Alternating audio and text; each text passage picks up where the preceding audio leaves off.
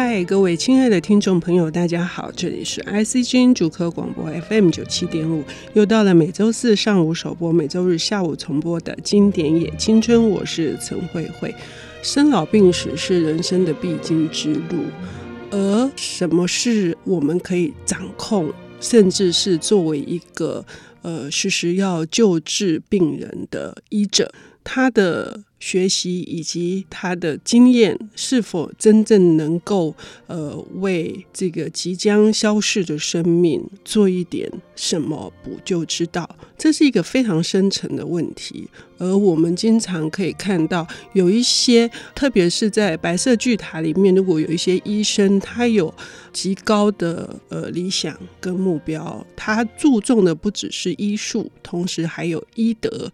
再加上他如果有非常慈悲的心情，他要怎么去看待这些可能肢体上面，或者是他们的五脏六腑器官各方面逐渐的衰败，而如果他感到无能为力。我觉得这是一个很严肃的课题，我们每一个人都要面对。作为一个病人，以及在面对医生的时候，那双方之间的这种平衡关系又是什么？今天我们请到的领读人本身就是医师，他同时也是非常多文学奖的得主吴霓明医师。霓明你好，慧慧姐好，各位听众朋友、嗯、大家好，我是倪明。嗯，你也写了有关于这个。应该叫做医病散文吗？是这样子的，是私房药嘛？哈，这本书。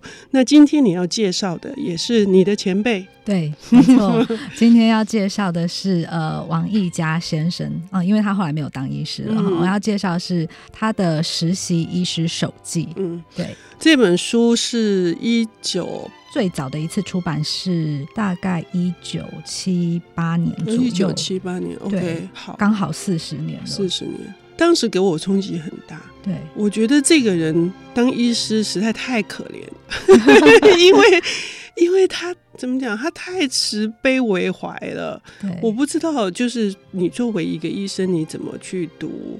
但是如果说，呃，你如果有那么多的感触，看到生病的人的家属在旁边的那种无助，或者是即将垂危的病人，他们的苦苦的挣扎，有的是打算放弃，有的又非常的想要继续奋战。有这本书里面。对你而言，就是是一个怎样的一本作品？嗯，嗯，这本书其实它很特别哦，嗯、因为其实，在我们呃这些医学生看来，这本书就是开山祖师爷啊，嗯、就是台湾的医病散文，应该就会从这本书开始。嗯、呃，我知道很多人他可能在当学生的时候就读过这本书了，嗯、可是其实我是迟滞到住院医师的阶段，都结束了这几年才。读到这本书的，嗯，那对我来说其实有另外一种体验，因为其实里面提到的事情，我大部分已经经历过了，嗯嗯、所以在对照的时候，我会有一种时空交错，嗯、但是里面有一些变与不变的、嗯、这样子特别的感受，嗯，嗯。对，因为就是医学方面的技术在改变，对，然后环境也在改变，对。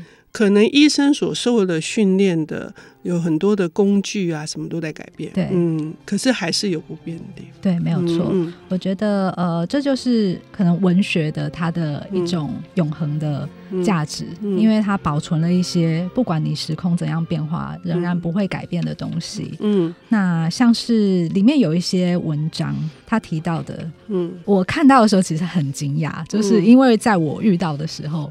哎，我也经历过这样的状况。他其实有提到一篇叫《随时准备翻脸的信赖》。嗯，那时候看到的时候，真的觉得非常莞尔，嗯，就是一种啼笑皆非的感觉。他写说，就是早上的时候，医学生要起来准备帮病人抽血。嗯。然后，因为他跟一对母女的关系还蛮好的，医病关系前几天都建立的非常不错，而且他们也对他就是很客气，而且有说有笑，对，有说有笑的。然后呃，某一天呢，呃，就是王一佳要去帮他母亲抽血。但是却失手了，嗯，就抽了几次都没有真的抽到血，嗯，他其实心里非常的焦灼，嗯，然后我就不禁想起我们那个时候心里也是多么的紧张，因为其实我们压力很大，就呃，如果你没有抽到血的话，你面对的就可能是病人跟家属他的生气，然后呃，你也知道他在受苦，而你也不愿意这样做，但是事实上就是运气不好，没有抽到。对，然后这个病人的女儿就冷冷的对王一嘉说。够了，不要再抽了。我妈妈不是你的实验品，嗯、你再去练几年吧。嗯、然后好狠啊，好狠！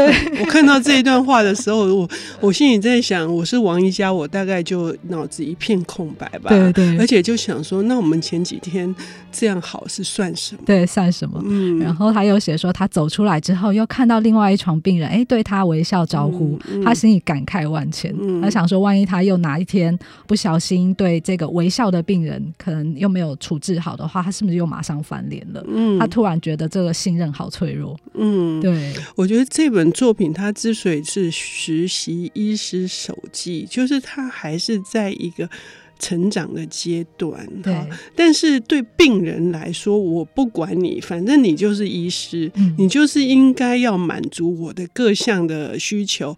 那如果稍有经验的病人，可能就会觉得，反正你就是实习医生嘛，好，我就是不相信你嘛。对对对，你也遇到这样的情况？对，一定有。就是我看到他写说，呃，上面的住院医师带他去看病人的时候，会介绍说，啊，这是王医师，然后他来帮你做检查。嗯，那有一些病人其实知道他是完全没有决定能力的一个 intern，嗯，一个实习医师，所以他们就不太愿意让他检查。嗯嗯。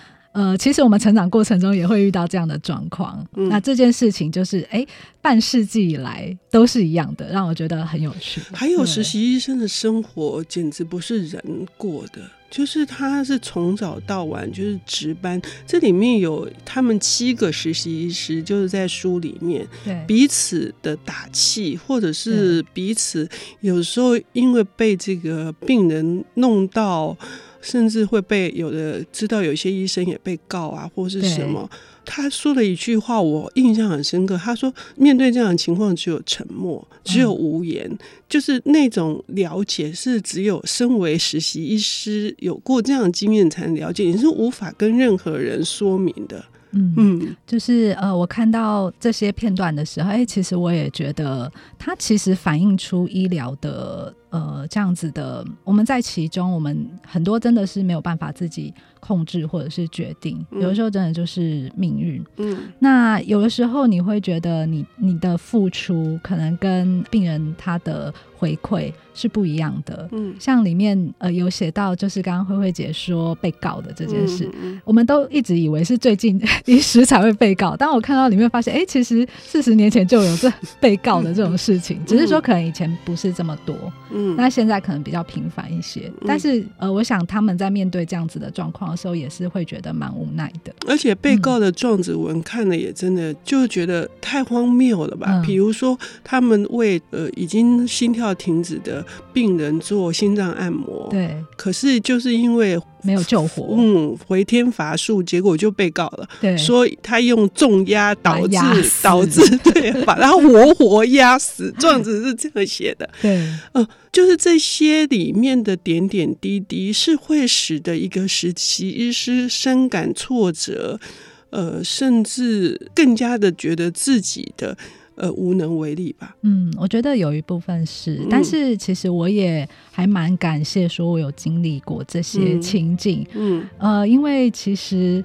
我后来发现，就是我对这个世界很多的了解，其实从医院开始。嗯，虽然说我们的学生时期蛮长的，跟同年龄的人比起来，嗯、我们出社会算是晚的。嗯，对于很多人情世故，那应对进退不是这么的了解。可是反而好多人性的事情，我们是从医院里面看到。嗯，对，我觉得这是一个还蛮好的人生教育。嗯，如果常跑医院，你就会知道很多的事情是如此的无法掌控。哈、嗯。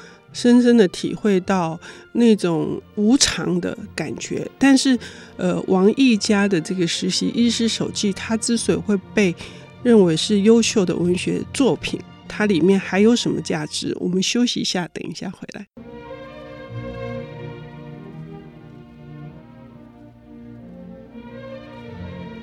欢迎回到 IC 之音主客广播 FM 九七点五，现在进行的节目是《经典也青春》，我是陈慧慧。呃，我们今天邀请到的领读人是私房药，也是木质台北停车位的作者同时他也是好心肝门诊中心的家医科医师、主治医师吴黎明。黎明你好，呃，慧慧姐好。今天我们谈的是你的大前辈，是台大医学院毕业的王一家先生。他因为他后来著作很多，对，但是他就不再从事医学的，应该就是从这个行业退出来了，专心写作。那这本书应该是影响很多。呃，如果他们想要更深一层的去知道，就是一个是技术面的，就是实习医师他们过的什么样的生活，想要得到一些共鸣或者是安慰嘛，就是大概就是这两种心情。呃，其中有一段我他探讨了非常多震撼的事情，就是当一个实习医生面对人生的最终点的这一刻。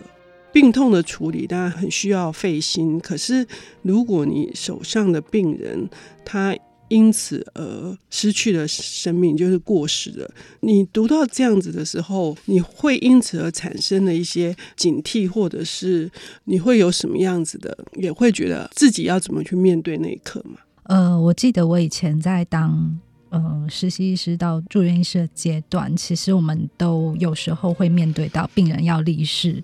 的这个时候，嗯、那我之前也有写过一篇散文，叫《闭幕式》，就是到床边去宣告这个病人已经过世。我还记得那个时候，其实我心情是蛮激动的，嗯、就是我外观上是可能要很镇定，嗯，还戴着口罩，所以就是家属看不出来我的表情，可是其实我心里是。很激动，而且很难过。嗯，对，那就像是王一佳先生他在一篇实习医师手记里面的《狂乱政战的一刻》，嗯，他也有提到，就是当他面对病人的死亡的时候，他使用的是惊叹号。嗯、对他这一句话说：“一个同类就要在我的手中离世而去，嗯、这是何等狂乱的一刻，何等政战的一刻。”对，我想他在面对这样的时刻的时候，一开始也是情绪上是非常的激动的。嗯，嗯，但是他后面那一句话，我觉得更有意思。对，他说：“但在经历过数十次、嗯、甚至数百次的政战后，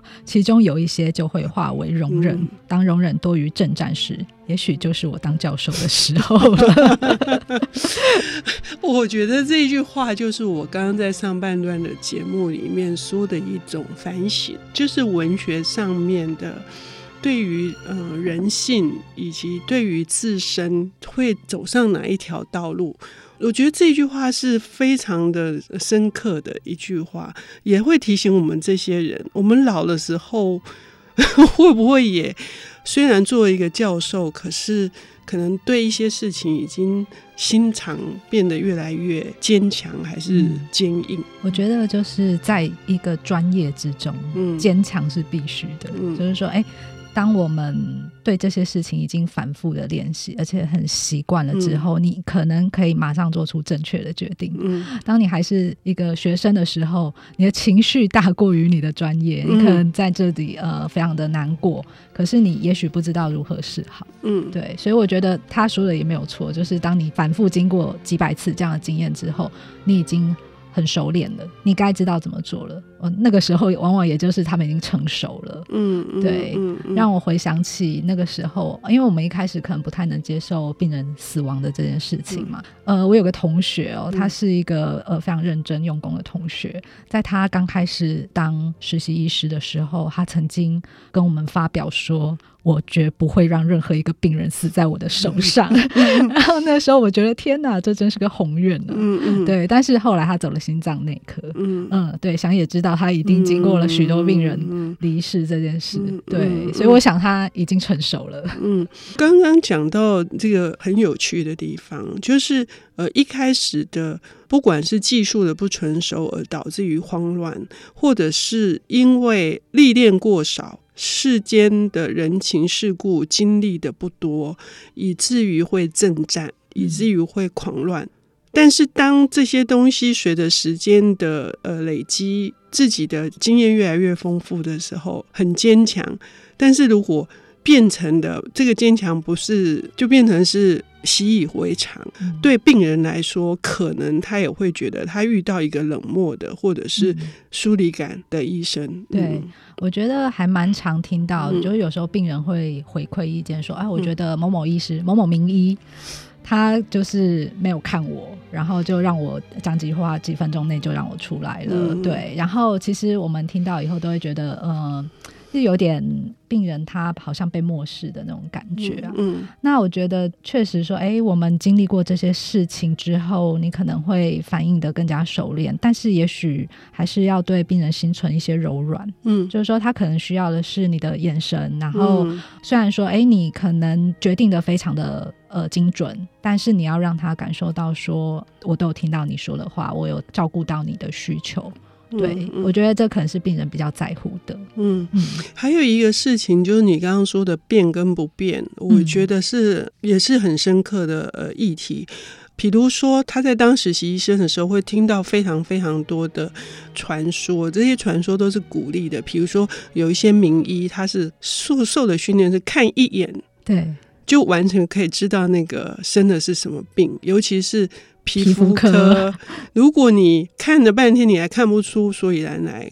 可是现在，在他那个时候，在王一家先生的那个时候，已经有很多的仪器，很多的技术，对所以看一眼这样的就可以知道什么病的名医已经几乎没有了。到现在呢，是不是它里面有一些反省？就是技术使得医生的训练不像之前的那么的，呃，是一个整体的。你你你怎么看这件事情？呃，我觉得其实很有趣诶、欸，因为其实从王一家先生那个年代到现在又过了四十年，嗯、呃，医疗的进展又突飞猛进了。然后我看到他写说，那个年代的他就已经觉得仪器很多了。嗯、那我就想说啊，那如果是现代，那完全就是太空时代了。嗯、那我觉得呃，现在因为确实那个专科被分得非常的细，嗯、是隔科如隔山，嗯、甚至是隔一个宇宙了。嗯、那很多很多的检查，那这些检查其实呃，真的还蛮。多是引领着医疗进步，因为你检查出了这个疾病，所以呃，你有机会去预防，或者是有机会去治疗它。嗯、不过确实也会有时候落入一种陷阱，就是说，哎、嗯，当这个人他做了这个检查之后，呃，他可能会过度的担心，嗯，因为有些人他可能做一些呃健康检查之类的，他过度的担心，那、嗯、或者是说我们有时候会做了一些不必要的检查，嗯、或者是把很多的判断交给检查，嗯，而没有回到整体，嗯。那当然，我们现在也会有一些整合式的医疗，就是说，啊、呃，我们看一个病人的时候，我们是需要去看他各个系统，嗯、甚至是去看他的家庭，嗯，看他的社会脉络，这样子，嗯、其实这个都有助于去诊断一个病人。嗯，对。所以我看到这些的时候，我看到一个人，然后一个对生命的。充满了想要去帮助，然后呃，想要给予关怀的年轻的实习医师，他的热血。嗯，可是他在整个医疗系统里面，他是如此的稚嫩。我看到的这个部分，我非常的感动，就是呃，关于那个里面有很多对于尤其是死亡的描写这一段。到底遇到一个病人的时候，他需不需要知道？在这本书里面也有知道跟不知道，呃，所产生的一种矛盾。对，像慧慧姐刚刚提到的，应该是我们讲说病情告知的这个部分嘛。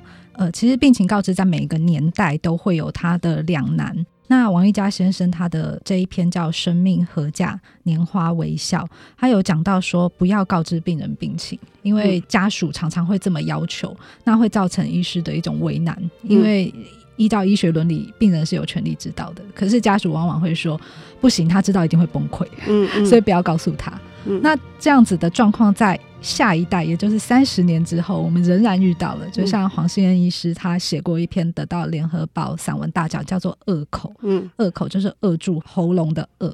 嗯，他就说，就是很多的家属会跟他说，他什么都不知道，你都不要告诉他。嗯，可是其实王医师在那一篇小品中，他最后提到，病人什么都知道。嗯，他其实只是体贴他的家属，所以他佯装他仍然不知道。嗯，但是事实上他了然于心。嗯，对。所以这本。这本书确实是很好读，呃，让我们体会到，呃，我们怎么样去在我们在不管是求医的过程当中，或者是理解一个呃年轻实习医师的成长，都是一个非常重要的，应该是一把钥匙。那王一佳先生最近呢，也有一本新的呃他的重出的书，叫《虫洞书简》。对，希望各位听众朋友也关注。我们谢谢黎明，黎明，嗯，谢谢慧慧姐。